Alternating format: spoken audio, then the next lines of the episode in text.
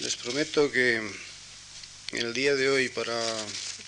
un jurista universitario y profesional como el que les habla,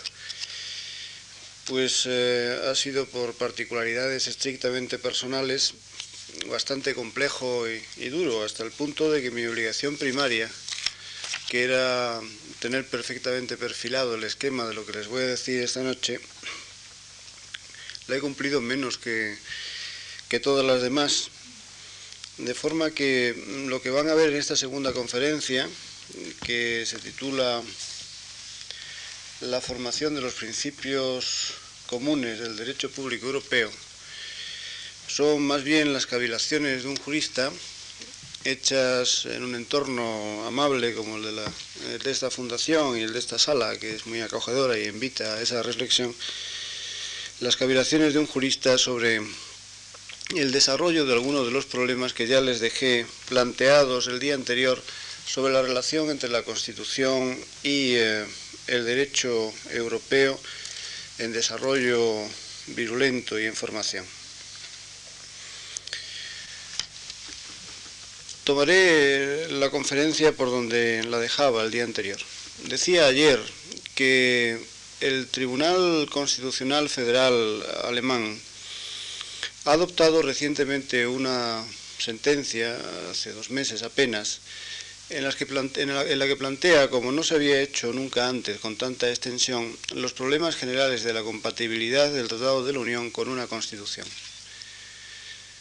El lugar donde más se detiene el Tribunal Constitucional alemán en estos análisis es justamente en el problema de saber, en la cuestión de saber si realmente el Tratado de la Unión contiene o no una cláusula que sea la atribución que constituya la atribución de la competencia de la competencia o la competencia sobre la competencia, la competence competence en favor de eh, las comunidades europeas, a favor de la Unión Europea. La cláusula en cuestión donde se busca es en el párrafo F del Tratado de la Unión. El último inciso del párrafo F dice que la Unión se dotará de los medios necesarios para alcanzar sus objetivos y para llevar a cabo sus políticas. Como la Unión se dotará de los medios necesarios y este, este movimiento de autoalimentación o de retroalimentación que el párrafo 3 del artículo F proclama parece ser como un ejercicio de autogeneración del propio poder de dotarse de cosas, de medios y de competencias, parece que aquí está realmente la clave de una competencia sobre la competencia, lo que, como les decía el día anterior, significa la potestad de hacer crecer el propio dominio, el propio ámbito de dominación, el propio ámbito a que se extienden sus facultades de hacer, sus funciones en el sentido público jurídico del término, sus obligaciones en relación con la atención de los intereses públicos. El Tribunal Constitucional Federal Alemán ha hecho un esfuerzo argumentativo importante para quitarle la razón al recurrente que decía que aquí había una competencia de la competencia. Hay eh, realmente muchos argumentos empleados en esa sentencia que mm, me gustaría, algunos me gustaría recordar para sacar luego algunas conclusiones sobre lo que es el tema específico de la conferencia de hoy, el problema de la formación de los principios generales del derecho público europeo y el significado que tiene el impacto constitucional de los tratados y del último en particular. El Tribunal Constitucional Federal alemán dice en su sentencia que no hay competencia sobre la competencia en el párrafo que les he leído, porque esto sería contrario con el principio de habilitación especial, que eh, según el Tribunal es el principio inspirador de todo el montaje comunitario europeo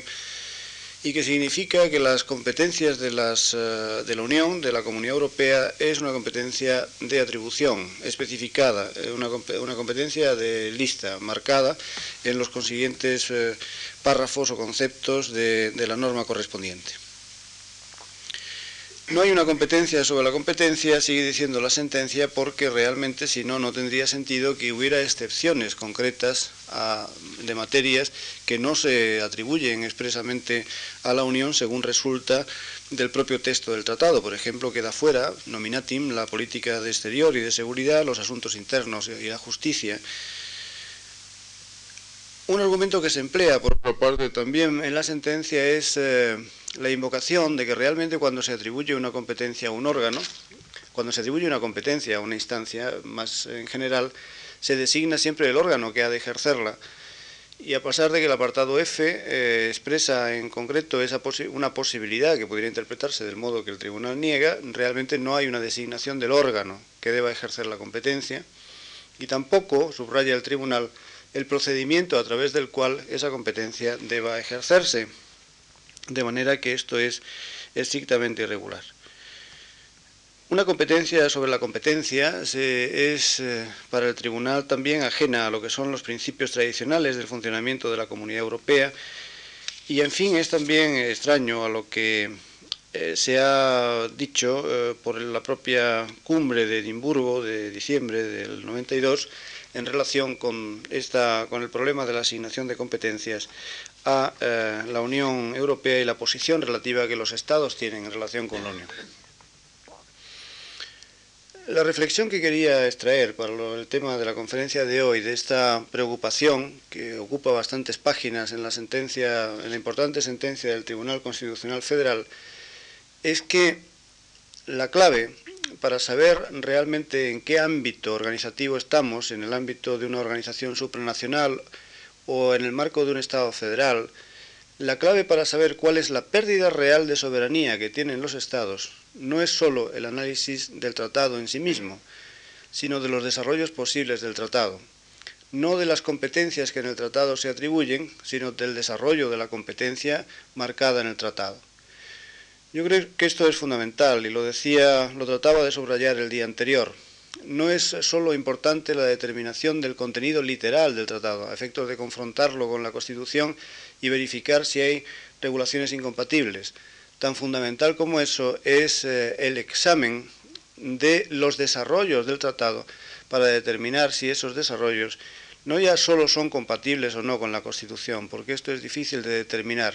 porque el efecto constitucional del proceso de integración europea es eh, un efecto, les decía el día anterior, en régimen de mancha de aceite, que lo impregna todo y que es difícil sustantivar o identificar o individualizar preceptos constitucionales concretos que queden más o menos afectados es una afectación global de todo, de todo el sistema el que se pone, de manifiesto. Pues bien, esto ocurre fundamentalmente no tanto con el tenor literal del tratado, sino con sus desarrollos, con sus contenidos, con, sus con los contenidos de las normas que los van desarrollando poco a poco. Normas que, por cierto, cumplen el efecto de... Mm, cumplen el efecto de desarrollar las previsiones del, tratado en cuestión y además eh, de ir eh, rellenando las diferentes políticas de las que la comunidad se sirve. Eh, como quiera que existe una doctrina mm, bien establecida por parte del Tribunal de Justicia de la Comunidad Europea de que no hay posibilidad de oponer obstáculos de orden constitucional a la aplicación por la Comunidad Europea de sus propias competencias, al ejercicio por la Comunidad Europea, ahora por la Unión, de sus propias competencias, estamos en condiciones de decir que realmente el contraste, eh, la colisión entre las normas de desarrollo y eh, el texto mismo, la norma de desarrollo, el derecho derivado comunitario, los textos de la Constitución, es una contradicción imparable desde el orden jurisdiccional eh, constitucional interno, imposible de corregir, imposible de controlar. No es cierto, por eso la precisión que hizo la decisión del Tribunal Constitucional Español que comentábamos el día anterior, en el sentido de que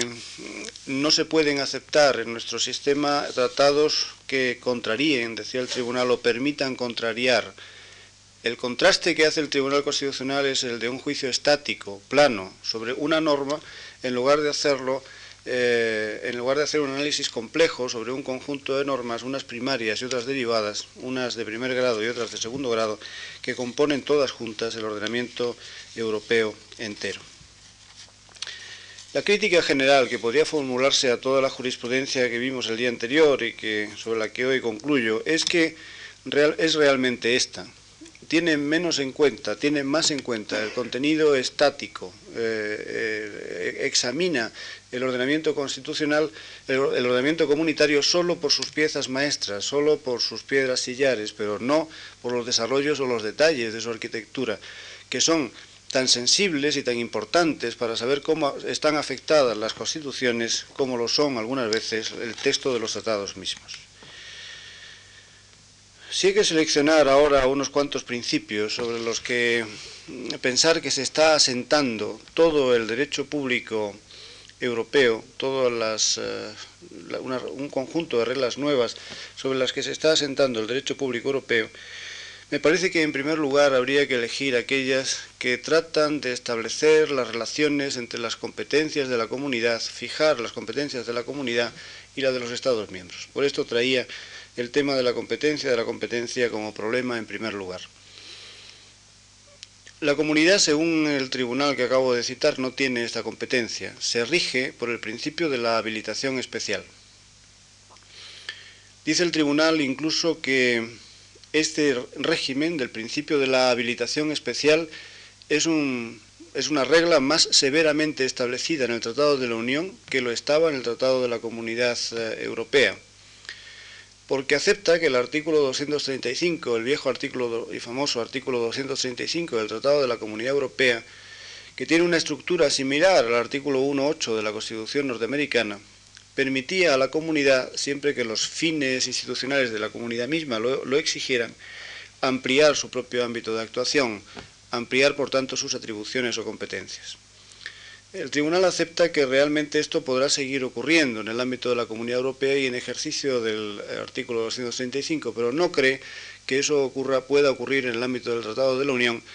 donde las reglas competenciales son mucho más estrictas y están fijadas únicamente por el principio de la habilitación especial.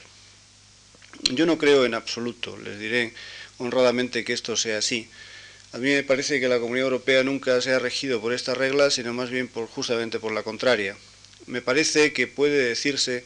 como respecto de pocas organizaciones políticas que eh, el sistema de distribución de competencias o de asignación de competencias a la comunidad no está hecha según el régimen de las listas o de las materias específicas, sino más bien sobre el régimen de los fines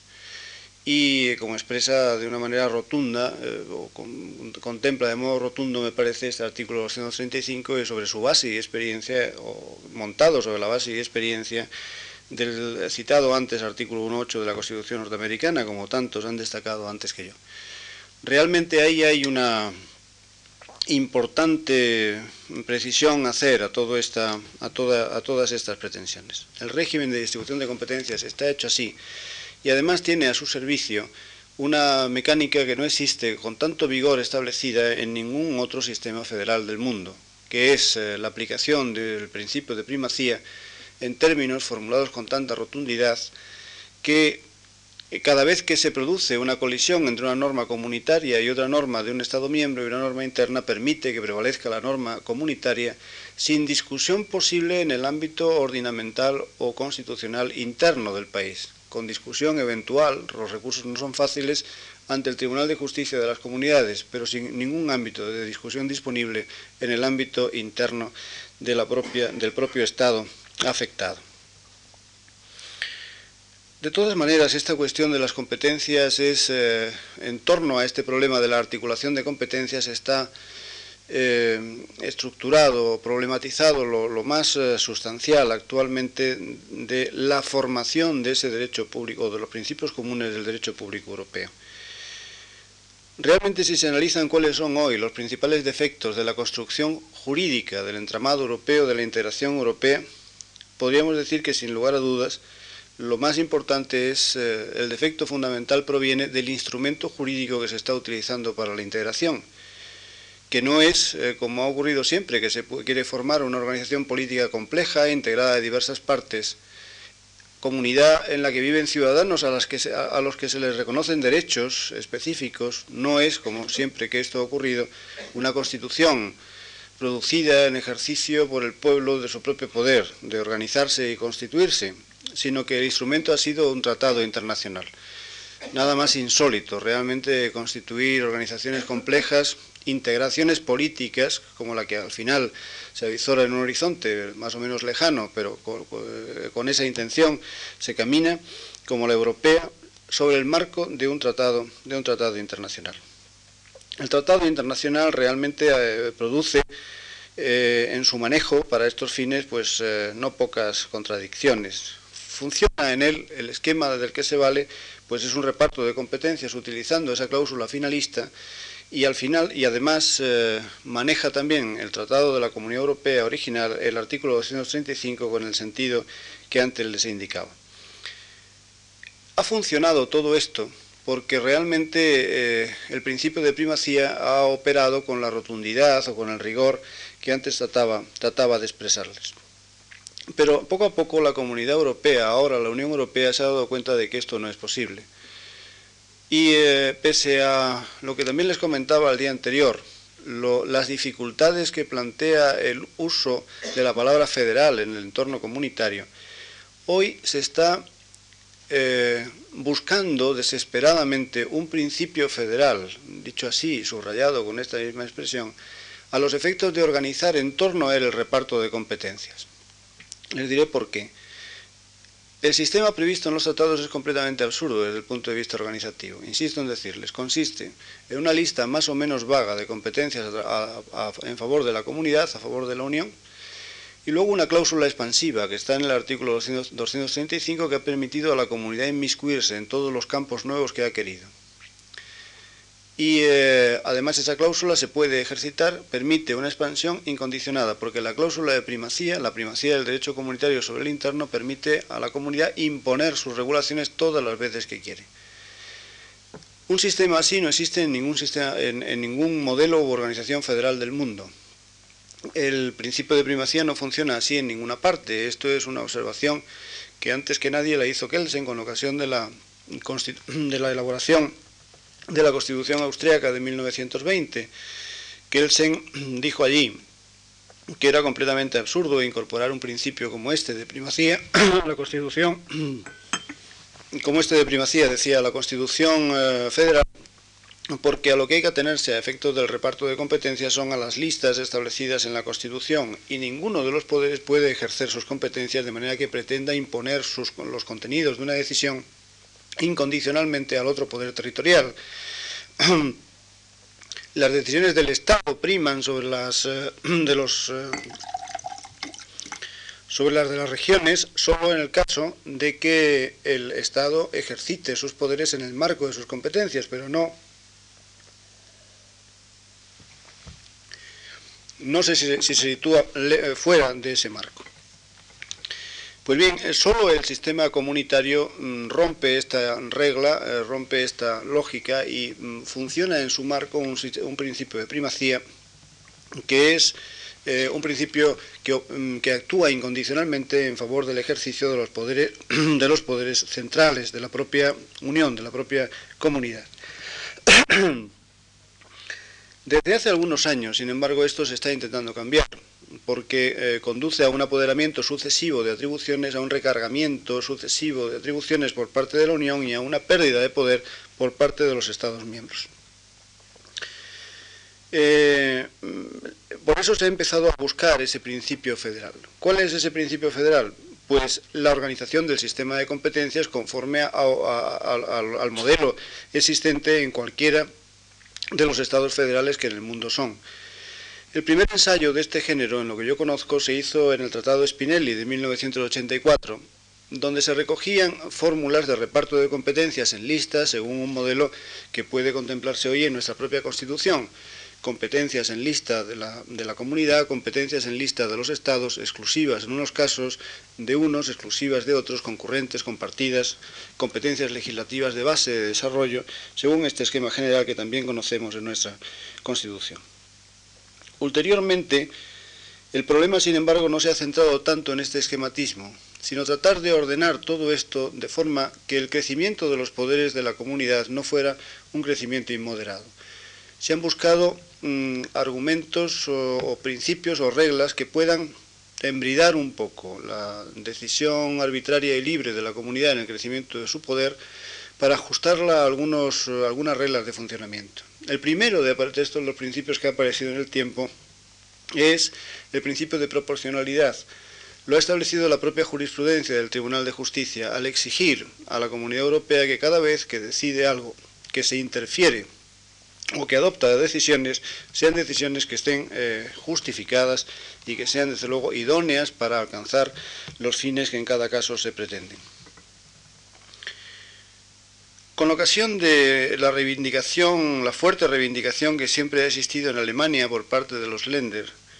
en el año 87 los presidentes de los Länder eh, formularon un programa, un programa de 10 puntos, en el cual se pretendía también eh, este mismo efecto de reducir el crecimiento continuo de los poderes de la comunidad. Y a ese efecto se invocó un principio que ya estaba en marcha en algunas mentes comunitarias y que iba a tener un gran desarrollo e importancia, el principio de subsidiariedad. Este principio empieza a tener éxito político inmediatamente, especialmente después de que lo acoge una, un informe que elabora Giscard en el año 90, a quien le parece absolutamente indispensable realmente la organización de todo el esquema de relaciones entre poderes, entre la comunidad y los Estados miembros, eh, en base a esa regla, la regla de la subsidiariedad. Hay varios informes más que se producen en este tiempo sobre esa regla, pero el principio de subsidiariedad acaba por ser el principio federal, ese al que aludía, que se va buscando, que trata de racionalizar todo el esquema de reparto de competencias. El principio de subsidiariedad, diría ahora, es por tanto, me parece, uno de los primeros y más sustanciales principios generales comunes del orden comunitario europeo que mm, puede visualizarse en un análisis global del funcionamiento de la comunidad. Ahora, eh, realmente el principio de subsidiariedad ha llegado a otros niveles bastante bien diferentes después eh, de su incorporación al Tratado de Maastricht. Recuerdan que había aparecido en el, acta, en el acta única solo relativo a, las competencias de la comunidad en materia de medio ambiente en el artículo 25, pero Maastricht realmente eleva el principio de subsidiariedad a regla general de orden de todo el sistema que trata de implantar. Lo que hace ahora la, cómo funciona el principio de subsidiariedad está más o menos explicado, no solo en el texto del tratado, que contiene una muy escueta regulación del mismo, sobre todo en el artículo 3b, sino fundamentalmente en una comunicación de la Comisión de 27 de octubre de 1992 y además pues, eh, en las conclusiones del Consejo de Edimburgo de 11 y 12 de diciembre del mismo año. ¿En qué se basa el principio de subsidiariedad? Pues fundamentalmente en una idea. Según la Comisión y según el Consejo, hay una regla de oro en todos los sistemas federales según, el cual, según la cual el poder central no debe actuar si los objetivos que pretende alcanzar se pueden conseguir con la misma eficacia por parte de los poderes territoriales inferiores. No debe haber una acción del superior jerárquico, digamos del superior territorial, si el inferior territorial, la autoridad inferior, puede conseguir esos mismos objetivos. Este es un principio que parece que, esta, que la Comisión encuentra en todos los sistemas federales y forma parte, integrante de su lógica. Es, eh, dice la Comisión, un principio de buen sentido. Es una regla, eh, no solo un principio organizativo, sino una regla racional y puramente lógica. ¿Qué es lo que debe hacer entonces la comunidad para poder actuar? Pues debe hacer eh, valoraciones de estricta oportunidad acerca de la idoneidad de su decisión, de la conveniencia o no de su decisión. Para ello debe hacer eh, un análisis general de lo que se le presenta que debe alcanzar. En primer lugar, determinar cuál es el valor añadido de su decisión. Si esa misma resolución la adoptarán los estados, eh, qué es lo que se gana, qué es lo que añade realmente la decisión eh, comunitaria, qué eh, es lo que se, añade o se gana por el hecho de que la decisión se adopte de modo centralizado. Además, se debe, se debe formular un test sobre la idoneidad de que esa decisión la produzcan los estados, examinando si se gana en eficacia, si se gana en eficacia sobre todo desde el punto de vista de lo que interesa a la comunidad, eficacia competitiva en el desarrollo de las eh, políticas comunitarias. Se debe valorar además eh, la necesidad de la acción comunitaria, porque si no es estrictamente imprescindible tampoco merece la pena actuar. El principio de subsidiariedad exigiría no solo que no se actúe, si los eh, Estados miembros pueden conseguir el mismo objetivo, sino que no se, no se actúe en absoluto, aunque no lo hagan tampoco los Estados miembros, si es que no es imprescindible producir esa actuación. Resumiendo, realmente de lo que se trata es de la aplicación de una regla de minimis, eh, según la cual cuando se debe actuar es cuando sea estrictamente imprescindible, con las medidas estrictamente necesarias y con una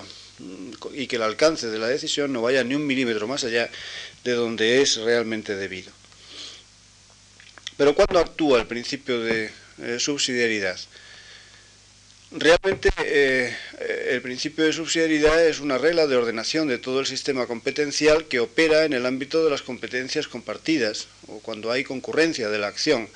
no cuando la competencia de la comunidad es exclusiva. Cuando la competencia de la comunidad es exclusiva, solo ella puede actuar naturalmente. Solo cuando hay compartición o concurrencia se puede pensar si conviene más hacer todos esos test que acabo de indicarles, si, es pertinente formular todos esos análisis previos. En el caso de las competencias exclusivas, solo la comunidad puede actuar. En el caso de competencias exclusivas de los Estados miembros, solo ellos pueden, pueden actuar. El problema, naturalmente, como en España mismo o en cualquier sistema complejo, es el de saber cómo mm, se lleva a cabo, cómo se decide cuando una competencia es exclusiva, lo cual es eh, un problema interpretativo general que está patente en todas las jurisprudencias constitucionales comparadas, cuando una competencia es exclusiva. Tanto la Comisión como la resolución de Edimburgo permiten, reconocen que naturalmente los órganos comunitarios tienen una cierta libertad de apreciación, un margen de apreciación al estilo de lo que se habla entre nosotros cuando se dice los, eh, cuando se trata de precisar los eh, ámbitos de, libertad normativa que tiene el ejecutivo en relación con lo que con los contenidos eh, de las leyes. Un margen de apreciación que permite a la comunidad actuar, a los órganos comunitarios actuar con cierta flexibilidad. Realmente, sin embargo, lo que las decisiones comunitarias, las, resoluciones o interpretaciones que se vienen estableciendo respecto de la regla del artículo 3b nos dicen es que lo que no puede pretenderse ahora es la elevación la elevación del principio de subsidiariedad a nueva regla de reparto de competencias entre las diferentes instancias. El principio de subsidiariedad es una regla interpretativa que opera en el ámbito concreto que les he dicho, pero no es una cláusula general de reparto de competencias. Las competencias de la comunidad y su alcance están en los tratados. No, están en, eh, no debe convertirse ese principio en algo absolutamente en un principio central y nuevo que sustituya el régimen de reparto de competencias establecido en, la, eh, en el orden de los tratados. Este, pues, es, me parece, un principio crucial. En el nuevo orden, en el nuevo ordenamiento eh, general europeo, es un principio de derecho público fundamental sobre el que está montado nada menos que todo el entramado del ejercicio de, de, los poderes, lo cual me parece que es una de las claves porque, como saben, y vengo insistiendo estos dos días en demostrarles, Realmente lo que está en juego es sobre todo saber si lo que se está constituyendo en Europa es una organización internacional compleja o hay un esbozo de Estado federal con qué alcance. Todo esto que es fundamental me parece que está mejor explicado si se conoce exactamente el alcance de las relaciones entre los poderes y al servicio de, de su explicación está el principio de subsidiariedad como una regla absolutamente fundamental o básica. Trasciende no solo sobre el orden que les he dicho, sino también eh, contamina de alguna manera el ejercicio también, eh, la formación entera del ordenamiento jurídico comunitario, en el sentido siguiente. Una de las mayores tergiversaciones del contenido original de los tratados se ha producido con ocasión del uso por parte de, de los órganos comunitarios de la propia normativa llamada de derecho derivado que habilitan diferentes preceptos de los tratados a dictar a las instituciones comunitarias. El, esquema de las fuentes derivadas del derecho comunitario según los tratados originales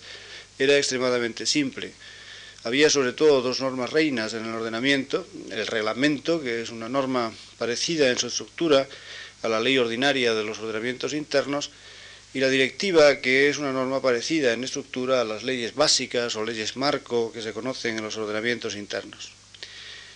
Bien, una de las tergiversaciones, decía, mayores del sentido original de las fuentes es el modo en que se han empleado esas eh, normas.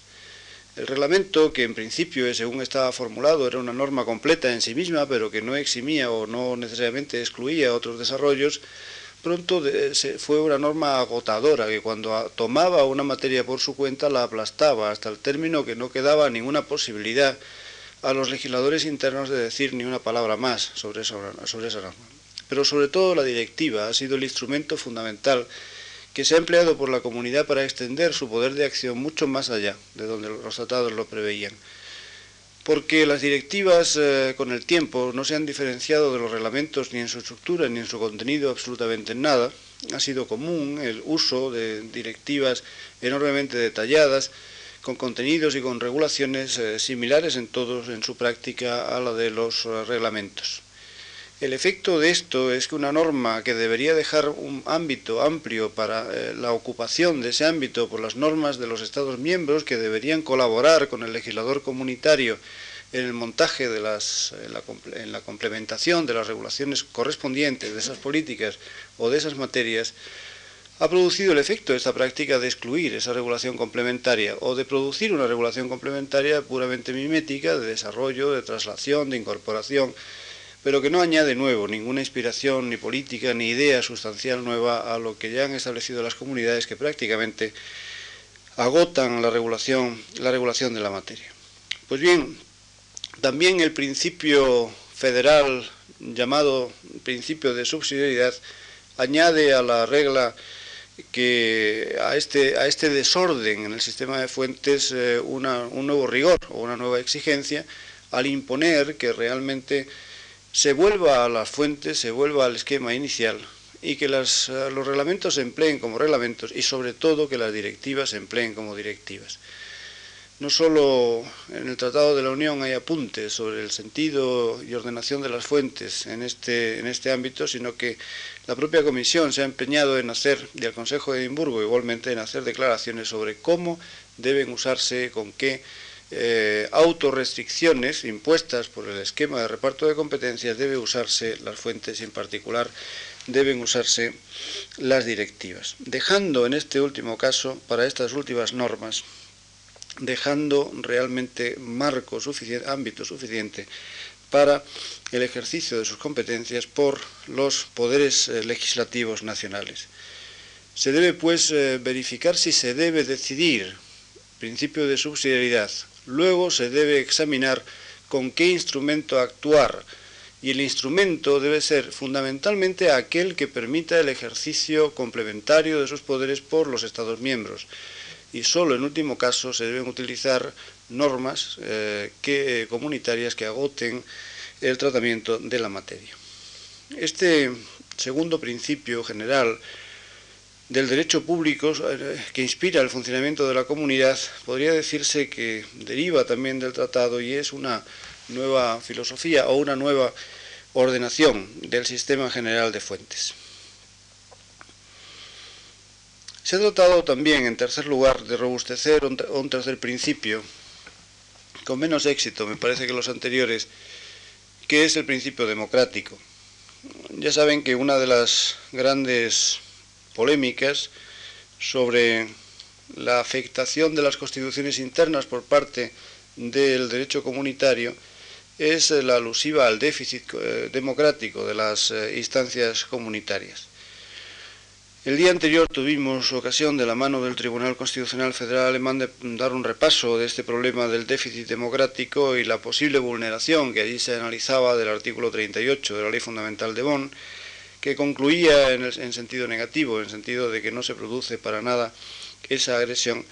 porque realmente todas las decisiones, en último término, hay que referirlas a instancias, hay que referirlas a los parlamentos internos.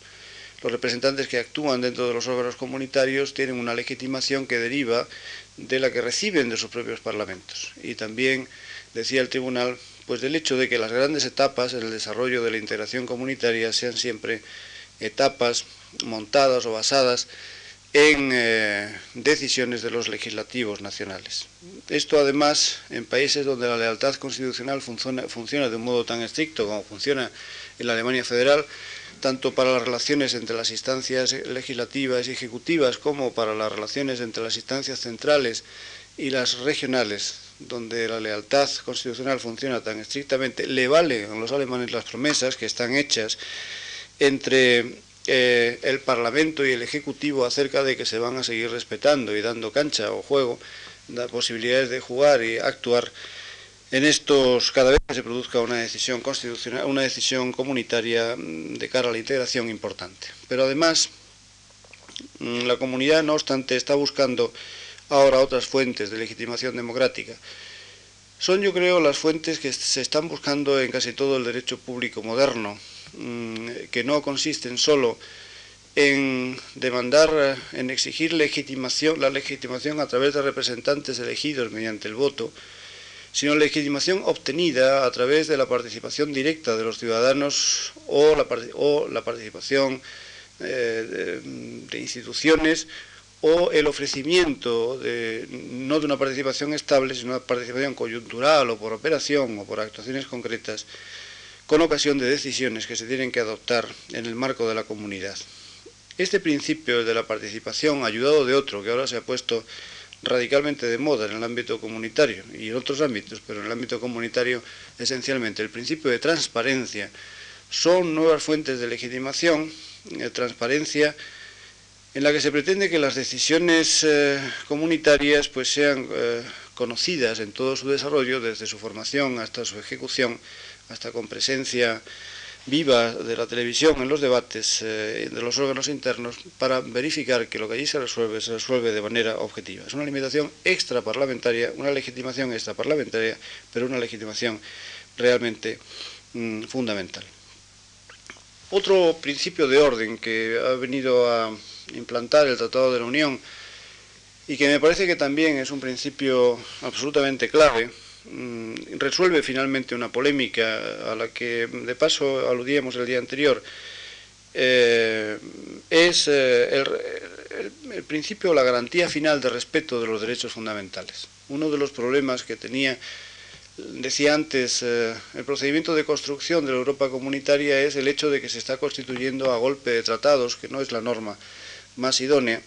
fundamentalmente, entre otras cosas, porque le falta un cuerpo dogmático de respeto a los derechos fundamentales, de declaración de, derechos fundamentales que aquí no existe absolutamente, no ha existido absolutamente para nada. La declaración, las declaraciones del Tribunal de Justicia de la Comunidad, desde Stauder, desde Internacional Handel, Schaff y otras sentencias eh, fundamentales en la historia de la comunidad, en las que se ha reconocido por el Tribunal de Justicia que el nivel de protección de los derechos fundamentales es tan extenso en el ámbito comunitario como lo puede ser en cualquier Estado miembro, han ido salvando este hueco, hueco que finalmente en el plano normativo ha venido a ser cubierto mm, por, la propia, por el propio Tratado de la Unión cuando se remite y afirma eh, defender eh, el mismo nivel de protección que está establecido en el Convenio Europeo para la Protección de los Derechos Humanos de 1950. Este defecto, no obstante, es un defecto difícil de corregir. Una cuestión fundamental en el ámbito comunitario actualmente, eh, complementario del que acabo de decir y que es eh, un defecto curado o solucionado por la vía de remiendos o de pequeñas, eh, pequeños añadidos producidos por la vía jurisprudencial eh, en el régimen de los tratados es la circunstancia de que no exista ese cuerpo de declaración general de derechos. Es decir, que le falta realmente al tratado eh, algunos contenidos que suelen ser propios de las constituciones. Por eso ahora hay un cierto movimiento de creación de una Constitución Europea que lo que pretende más que otra cosa es realmente mm, extraer de todo lo que es el entramado de reglas que están dispersas tanto en los tratados como en la jurisprudencia, la almendra, la esencia de todo ese, eh, de todo ese, mm, de todo ese contenido jurídico, deduciendo los derechos fundamentales que se aplican en la comunidad y el régimen general de las competencias. No va mucho más allá ese intento de construir una constitución europea en este momento. Otro principio clave también mm, me parece tan fundamental como este de los derechos fundamentales es eh, la declaración, las declaraciones relativas o la conservación en el ámbito de la comunidad del principio de libre empresa y desde ahí el principio de libre competencia. Recordaba el otro día, y eh, Vicente Álvarez aquí presente no consiguió obtenerme la cita, que hay una sentencia del Tribunal eh, Supremo norteamericano donde uno de los magistrados declara que la Sherman Act y eh, las declaraciones constitucionales sobre la libre empresa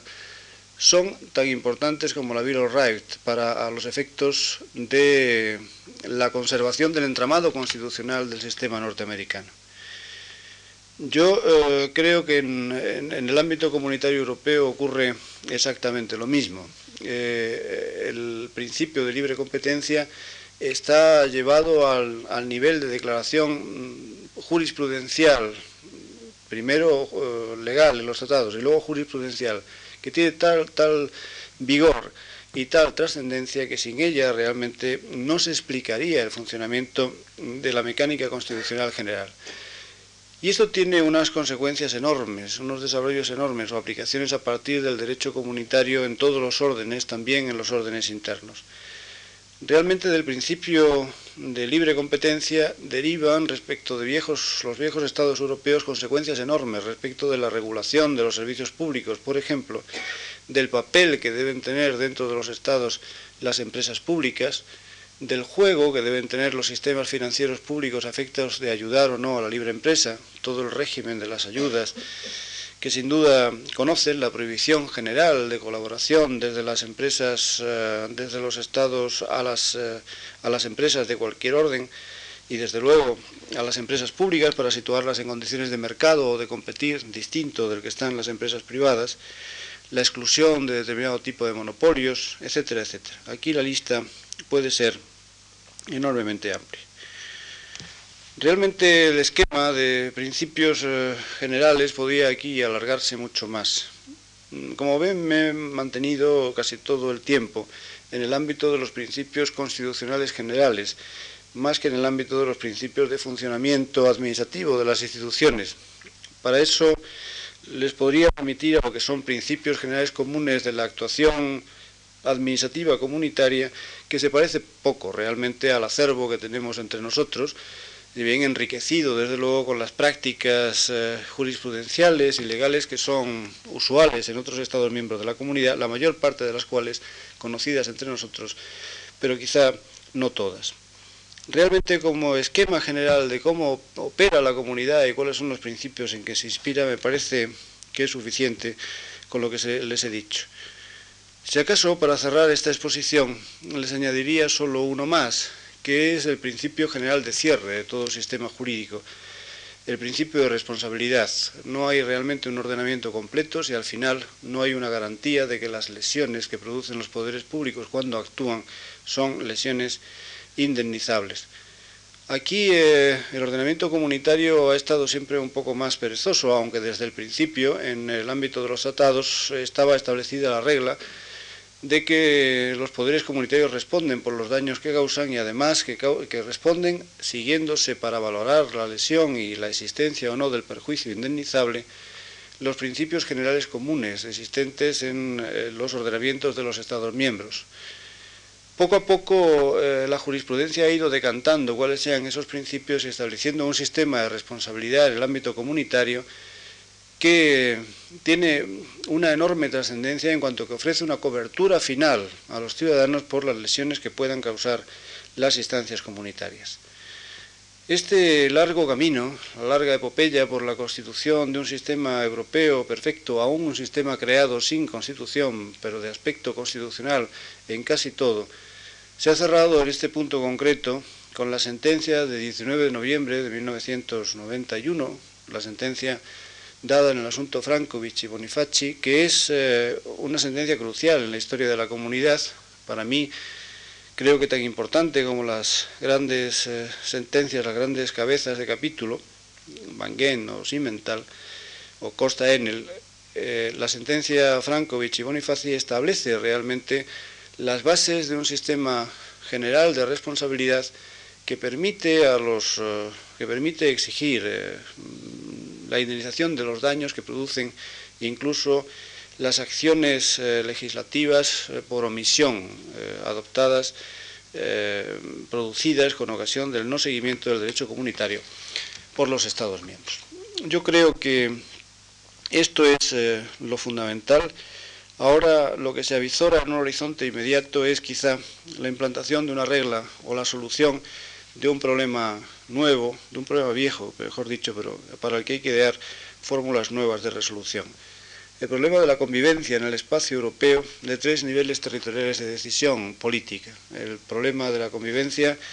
de las instancias comunitarias, de los estados y de las comunidades autónomas, estados miembros o regiones, que ahora estos días tan rico de debate está en España.